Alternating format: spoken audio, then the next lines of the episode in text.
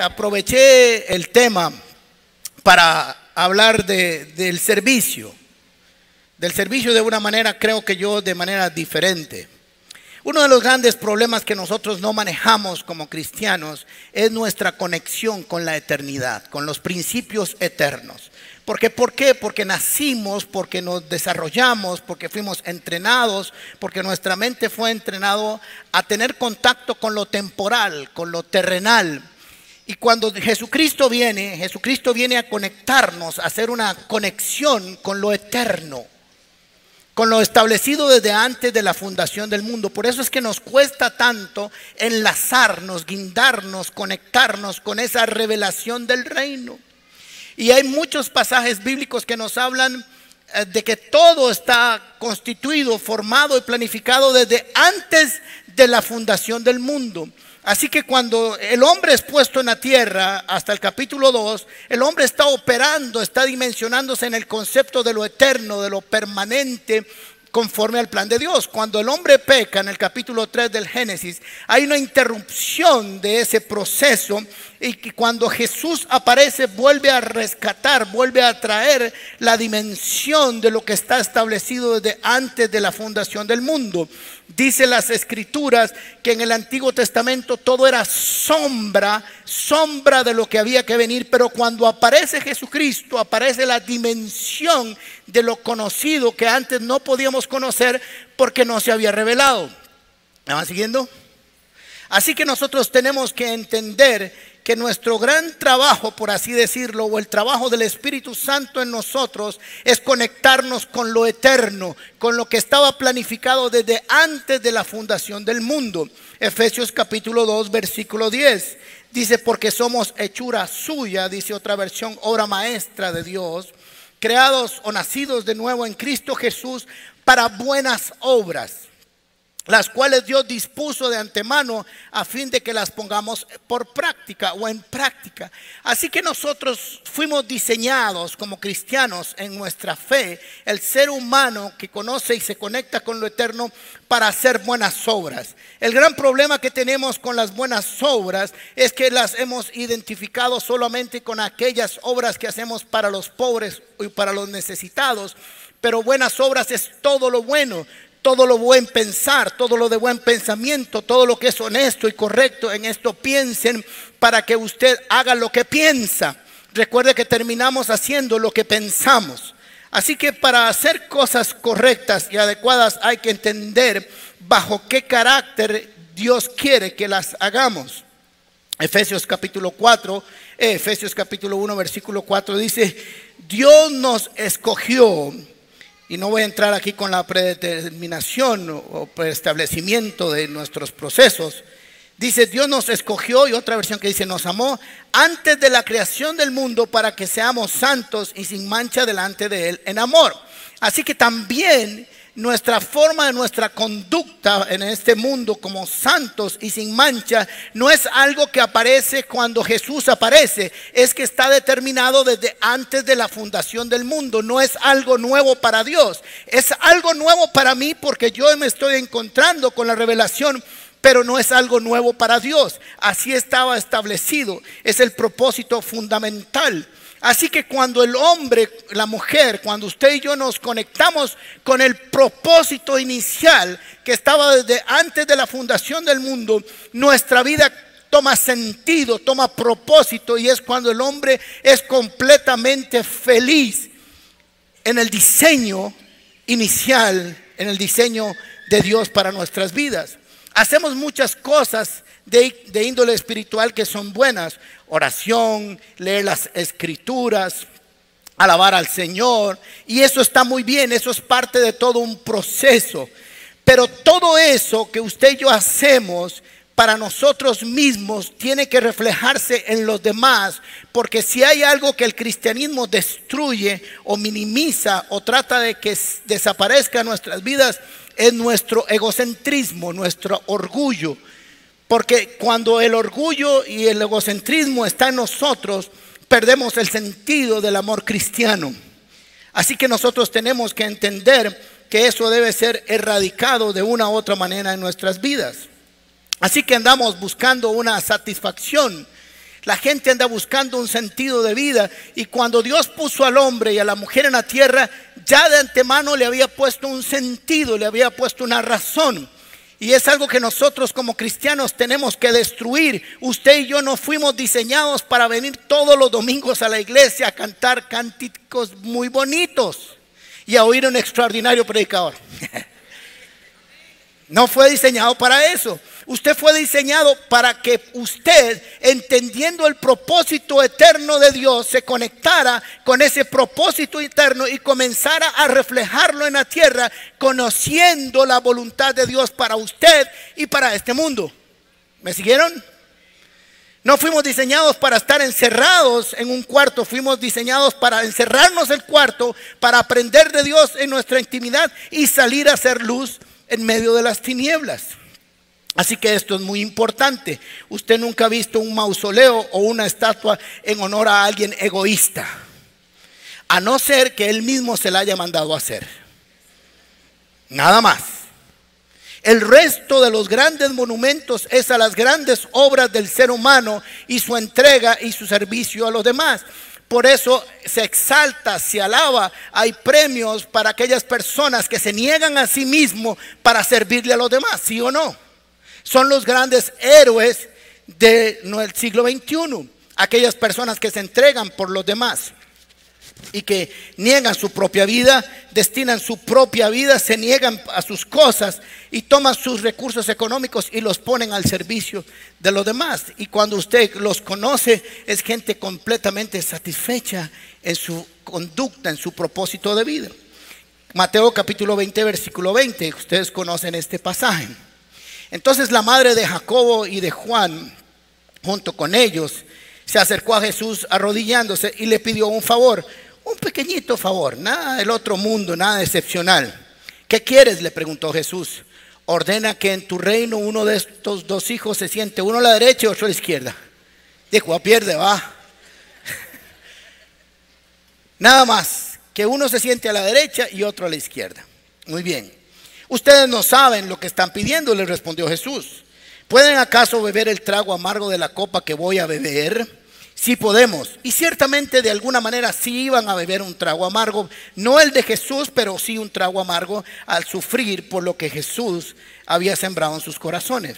Por eso Jesús les dice, ciertamente beberán de mi copa, les dijo Jesús. Pero el sentarse a mi derecha o a mi izquierda no me corresponde concederlo. Eso es algo que ya está establecido desde por el Padre. Dijo, eso ya ha sido decidido por mi Padre. Cuando lo oyeron los otros diez, se arrancaron y se cabriaron. Eso es lo que diría una versión moderna. Ah, y dijeron, ¿por qué este chavalos y nosotros qué? No estamos breteando igual, no hemos dejado a nuestro padre y nuestra madre y no estamos aquí y somos del grupo. Aquí nada de argollas. Es muy posible que Jacobo y Juan fueran primos de Jesús y que la que le había pedido semejante solicitud de la tía, las tías son así. Por eso es que tuvo esa libertad de hacerlo.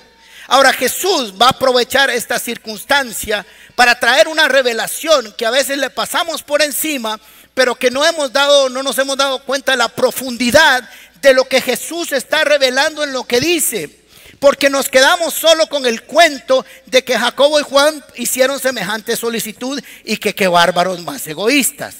Aunque quiero decirles que eso sí significa tener fe. Cuando usted le pide algo a Jesús, aunque sea de esa manera, quiere decir que tiene fe.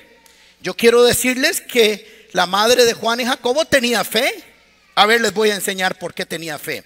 Número uno, porque Jesús dijo que era el Mesías y, que era el rey. Y dijo, cuando seas rey, quiero que se sienten ahí. Para eso hay que tener fe. O sea que ella había creído, yo sé que el que está caminando aquí a mi lado es el rey de reyes, el señor de señores, y que va a traer su reino de gloria, y cuando esté en el reino de gloria, sientas a mis carajillos ahí. Para eso hay que tener fe, ¿sí o no? Siempre los criticamos y decimos, qué bárbaros, pero para hacer eso hay que ser algo que entendió el reino. Y que entendían que ellos estaban caminando con el reino o con el rey y que ellos estaban participando en el reino. Lo que pasa es que preguntaron por los privilegios, pero no por las responsabilidades. Porque a todos nos gusta preguntar por los privilegios, pero no por el precio. Ahora ellos de alguna manera lo iban a pagar. Así que Jesús aprovecha aquí esta oportunidad que no la voy a criticar porque he aprendido a no criticar algunas circunstancias o casi ninguna, sino verle lo positivo. Y lo que les dije es que ellos creyeron que lo que Jesús había dicho y prometido lo haría. Y es que no hemos sabido manejar algunos conceptos bíblicos porque la religiosidad y la falsa humildad nos ha llevado a tener algún tratamiento muy extraño en nuestra relación con Dios. Muy extraño. Hace semanas estuve conversando con alguien aquí que estimo mucho y me dice, tengo mi boleta de, donación para la compra del parqueo, del lote. Por, por cierto, seguimos con el proceso de seguir recaudando fondos para la compra. Ah, si el Señor le toca el corazón, ojalá que se lo toque bien profundo. Eh, seguimos con esa campaña. Bien, así que me dijo muy honestamente, no me siento mal en llenar la hora que no tengo trabajo porque siento que si la lleno de esta manera es como si estuviera negociando con Dios de que si me das el trabajo te doy el dinero. Y yo le dije, ¿y por qué se siente mal? Me dice, porque me siento mal negociando con Dios. Y yo le dije, qué bien. Porque hay algunos que no tienen ni fe para negociar con Dios. Si usted se siente que está negociando con Dios, significa una cosa, que usted siente, está seguro de que lo está oyendo. ¿O no?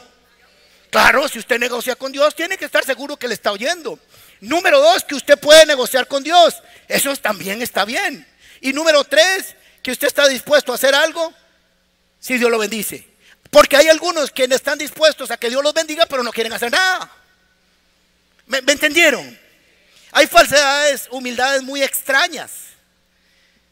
Necesitamos entender que aunque no es lo más correcto, al menos hay una voluntad por hacer algo con Dios. Estos dos dijeron, sí, queremos estar ahí, pero vamos a servir.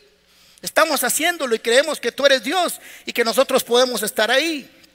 Así que la religiosidad nos ha impedido vivir algunas cosas. Así que Jesús aprovecha para traer una revelación que es donde más me importa. Dice, los gobernantes de este mundo y las naciones oprimen a sus súbditos y altos oficiales abusan de ustedes. No vamos a entrar mucho tiempo porque todos ustedes conocen la historia del abuso de los gobernantes. Tal vez no tanto en esta época del siglo XXI, pero cuando ellos estaban hablando, los, los gobernantes eran verdaderamente verdugos del pueblo. Así que le dijo, si alguien quiere servir, si alguien quiere ser imitador, no debe ser imitador de los gobernantes de este mundo, sino que debe ser imitador de alguien más. Dice Jesús, y es de, de este Señor, no yo, ¿verdad? Sino de mí mismo. En el 26 les dice, pero ustedes no deben ser así. Entre ustedes no debe ser así. La gente tiene que aprender que cuando tiene autoridad en el reino de Dios es para servir, no para servirse. Por eso es que algunos abusan y hay gente que realmente abusa del poder. Al contrario, o como diría Mauricio, a la disconversa. El que quiera hacerse grande entre ustedes deberá ser su servidor. No hay ningún problema en querer hacerse grande. Jesús no los regañó por eso. Les dijo, pero la grandeza en el reino de los cielos se obtiene de otra manera. No bajo los principios de este mundo, sino bajo los principios eternos del reino de los cielos. Así que no les dijo, eh, está muy mal que ustedes quieran ser grandes. No, no, no, jamás. Humildes, hormigas, podridas. No, le dijo, está bien, pero la regla para querer ser grande en el reino de los cielos es diferente que la que ustedes conocen. Así que lo que debe ser es servidor, esclavo de los demás. El que quiera ser el primero deberá ser esclavo.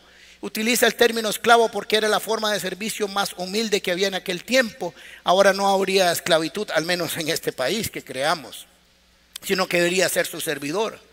Así que le dije, les dice, si ustedes quieren hacer algo en el reino, está bien. De hecho, deben de hacer algo. De hecho, estamos llamados a hacer algo. Les tengo una mala noticia para algunos aquí y seguro hoy me dejan de querer. No existen personas VIP en el reino de los cielos. No existe. Todos estamos puestos en el mismo lugar. Miren qué interesante. El diezmo está puesto para que usted dé lo mismo, siendo rico o siendo pobre. Punto. Usted comienza a dar más cuando comienza a dar más del 10. Pero hasta ahora todo el mundo está en el mismo lugar. Un rico puede decir, yo doy un millón de colones al mes, o tres millones de colones al mes, o cinco, pero está dando el 5%. Pero hay alguien que solo trae mil colones y está dando su 10%. Todos estamos en el mismo lugar. Todos hemos sido llamados a ser ministros del Evangelio. Todos. No hay nadie en la Biblia que no haya sido llamado a ser ministro del Evangelio. Y ministro significa servidor. O sea que fuimos llamados a servirle a los demás. Cada uno según el ministerio que Dios le ha dado. Cada uno según. Le voy a decir algo importante para usted, para su vida. Y esto lo he enseñado varias veces. Usted puede tener 6.534 millones de dones y ministerios, pero ninguno le va a servir para usted mismo. Siempre va a necesitar del don y del ministerio de otro para sus necesidades. Siempre. Así que vuelva a ver a la par, aunque no esté muy bonito, y dígale, yo en algún momento te voy a necesitar.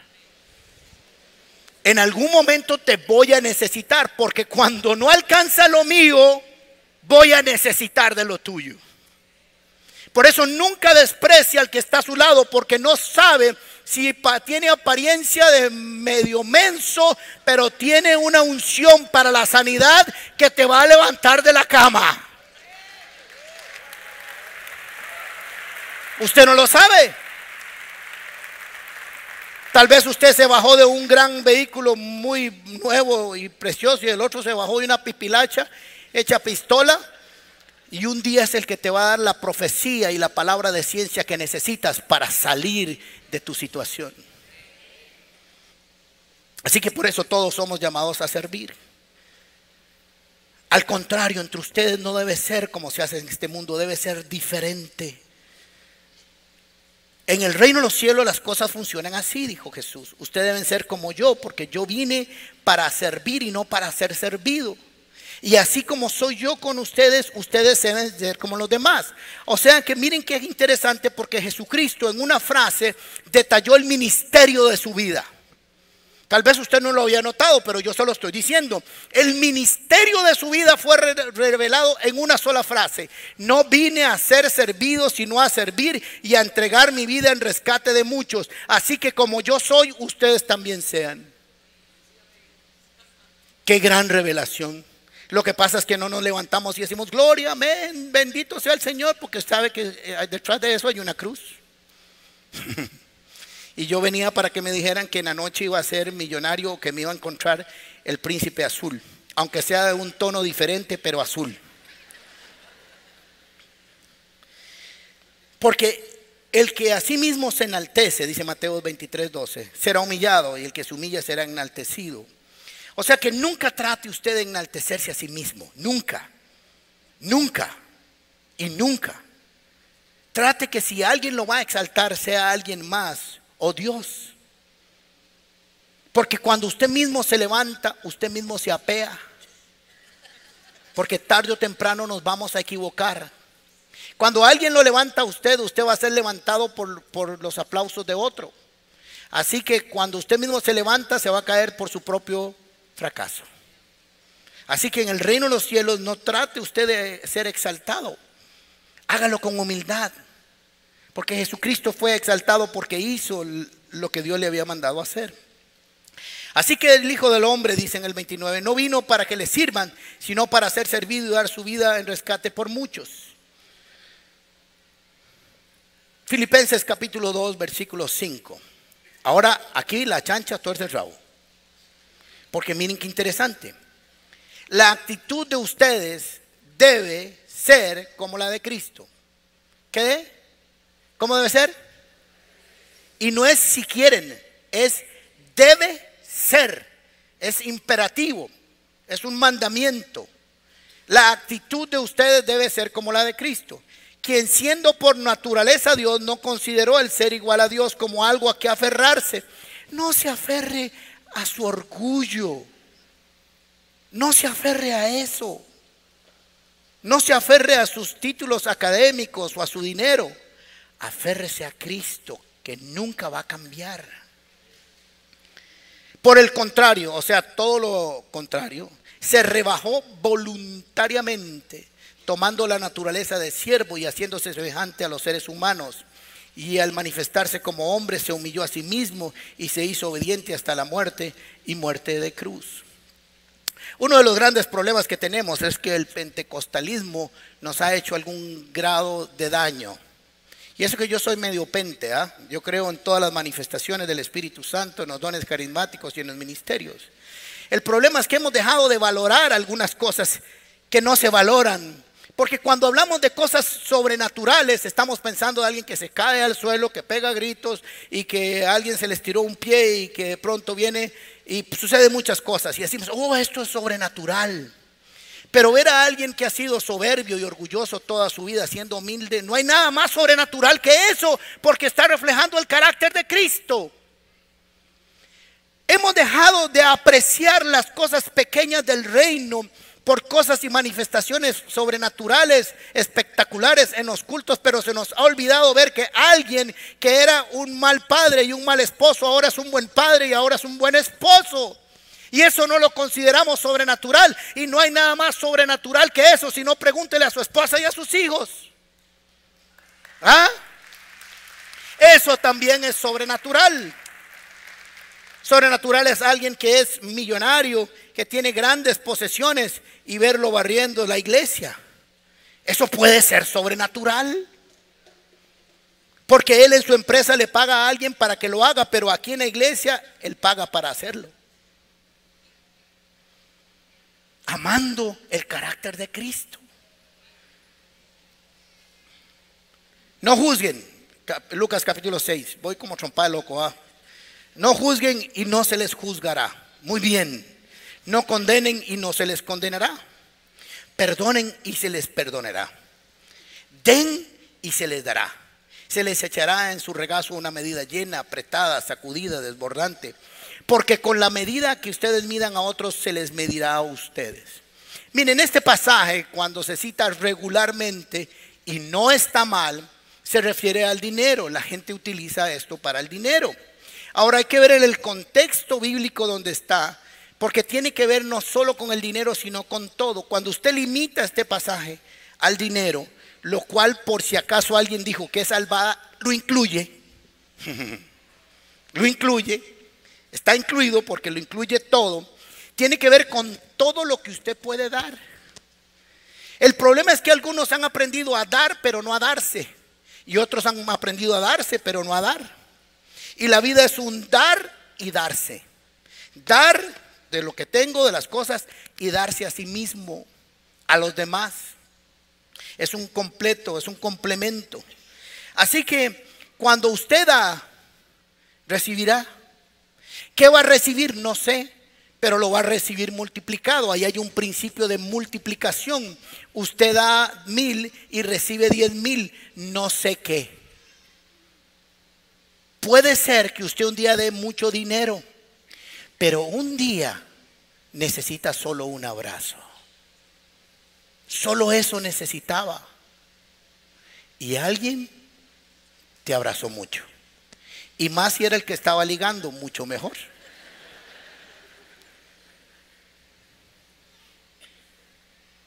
Pero me explico, es que nosotros hemos empezado a ponerle al Dios y decirle qué nos debe devolver cuando no todo en la vida de pronto es plata.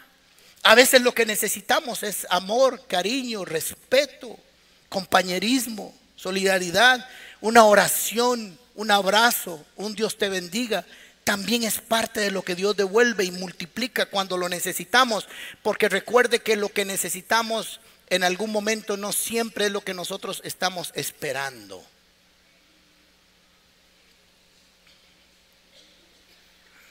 Todos tenemos que aprender a darnos y a dar. No hay excusa en el reino de los cielos. Y lo más hermoso es que Dios no es injusto. Dice Hebreos capítulo 6, versículo 6, eh, 9. Queridos amigos, aunque hablamos de este modo, no creemos que esto se aplica a todos ustedes o a ustedes. Estaba regañando un poco a los de arriba. Estamos convencidos de que ustedes están destinados para cosas mejores, las cuales vienen con la salvación. Destinado a cosas mejores. Quiero decirle que usted todo lo que ha esperado bueno en su vida, aún falta mucho por recibir. Falta mucho. Porque fuimos destinados para cosas mejores que vienen con la salvación. Con la salvación vienen un montón de beneficios y responsabilidades también, por si acaso. Pues Dios no es injusto. ¿Dios no es qué? Otra vez dígalo, Dios no es. No olvidará cuán, con cuánto esfuerzo han trabajado para Él y cómo han demostrado su amor por Él sirviéndole a otros creyentes como todavía lo hacen. ¿Sabe qué? Todo lo que usted haga por los demás, sobre todo por la familia de Dios, Dios no es injusto para olvidarse de eso. Todos los años de servicio, todos los momentos que usted se ha entregado por los demás, cada dinero que usted ha dado para la iglesia, Dios no es injusto para olvidarse de eso. Así que nunca diga que Dios es injusto, porque Dios le dará a cada uno según lo que haya hecho. Pero y mis necesidades es muy sencillo. Imagínese que usted tiene una necesidad. Pero tiene aquí, voy a calcular hoy, unas 1100 personas que sabiendo que usted ha suplido las de ellas, están dispuestos a suplir la suya. ¿Me entendieron? Y a mí, ¿quién piensa en mí? Porque yo solo pienso en los demás. Todos los demás en los que usted ha pensado pensarán en usted. Así que entre más trabajamos para los demás, negándonos a nosotros mismos el momento de la necesidad, un día los demás aparecerán por nosotros, si todos entendemos el proceso. Miren qué interesante porque el lenguaje del amor son las acciones. Las palabras no sirven de mucho. Un día escuché algo y me puse a estudiarlo y es cierto, Jesús nunca le dijo a alguien, Juan, yo te amo. Le dijo, Juan, yo vine a la cruz a morir por ti. Y eso es amor. Porque de tal manera amó Dios al mundo que dio su Hijo unigénito para que todo aquel que en él crea no se pierda, mas tenga vida eterna. Usted puede decir 50 mil veces te amo, pero si eso no tiene hechos, no sirve absolutamente para nada. Usted puede decirle, amo la obra de Dios, pero no hace nada por ella, no ama la obra de Dios. Usted le puede decir a la doña suya 50 veces al día que la ama, pero si ella no recibe cariño, comprensión, un abracito, un besito, un, anillo de brillantes, cosas sencillas así por el estilo, nada del otro mundo, se tiene el amor se tiene que ver, se tiene que sentir. No solo se expresa con la boca, se expresa con servicio, etc. Juan capítulo 15, versículo 12. Y este es mi mandamiento. Oigan el mandamiento. Oigan el mandamiento. Es que, ¿sabe qué es lo que pasa? Que los cristianos no hemos aprendido a leer la Biblia bien y por eso tenemos una ensalada de mangos. Es un alboroto aquello. Dice, y este es mi mandamiento. ¿Qué es un? ¿Y hay qué? Bien, gracias. Que se amen unos a otros. Qué lindo. Qué lindo suena eso. Amor, bello amor. Qué lindo el amor. Pero ahora se complica. Como yo los he amado. Y cuando entiendo cómo me amó Jesús, murió por mí. Maridos, amen a sus mujeres como Cristo amó a la iglesia y se entregó a sí mismo por ellas. Les cambio sujetarse y le dejo a usted la otra parte. ¿Sí? Mujeres, sujétense a sus maridos. Yo le cambio esa y le dejo el amar. Porque eso significa clavarse en la cruz y derramar su sangre por aquellas personas que amo.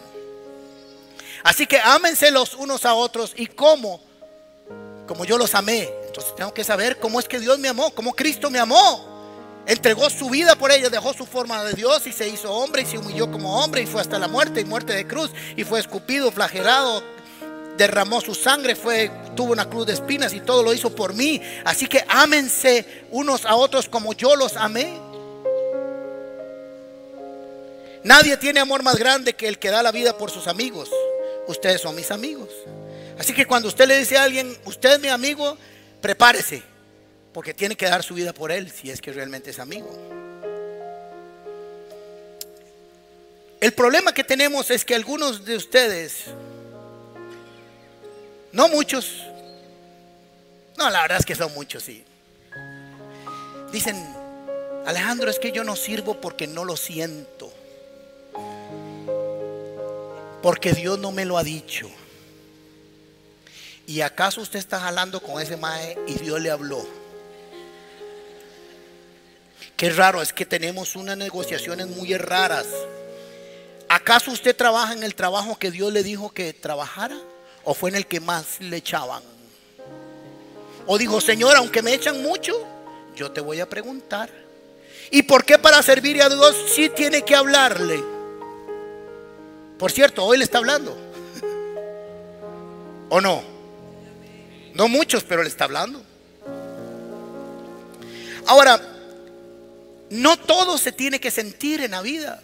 Porque fuimos diseñados para sentirlo todo. El cristiano está ahora que todo lo siente. Todo lo siente. Entonces hay días que siente que Dios no existe. Entonces hace lo que le da la gana.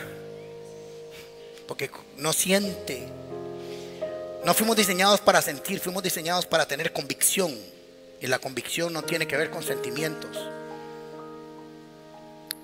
Un día Isaí, Samuel capítulo 17, un día Isaí le dijo a su hijo David, vamos a trazarnos un poco, ¿ok?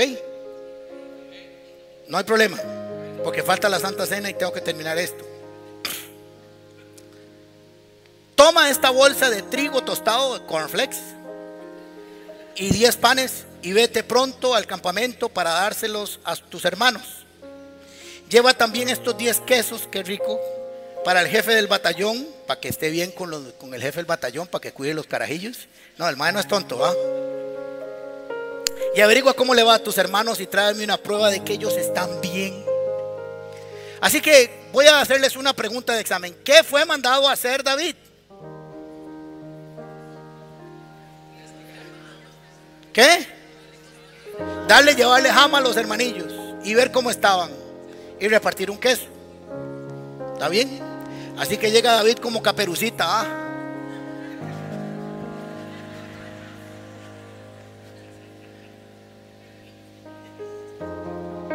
Y pregunta, dice, ¿y ese de grandulón que está ahí hablando, qué, está haciendo? No, hombre, nos tiene a todos así, ya hace semanas. Sale y pega cuatro gritos. No ha matado a nadie, ¿verdad? Qué interesante, no ha matado a nadie, pero nos tiene todos llenos de miedo. ¿Y, por qué nadie le da por la padre ese mae? Dice, porque no aparece el chavalo, dice. Ya yo vine a traer unos quesos y un pan tostado, pues yo le puedo volar la jupa a ese mae. Si me dejan, yo le entro. Así que dijeron, hey, usted puede darle, déjemelo. Así que pasa al río y recoge cinco piedras. ¿Alguien sabe por qué recoge cinco piedras? No era por si acaso pifiaba la primera. Era porque Goliat tenía cuatro hermanos más, eran cinco gigantes, y él creyó que se iba a enfrentar con los cinco. Los otros cuatro los matan otros. Después les voy a enseñar. Así que lo mata.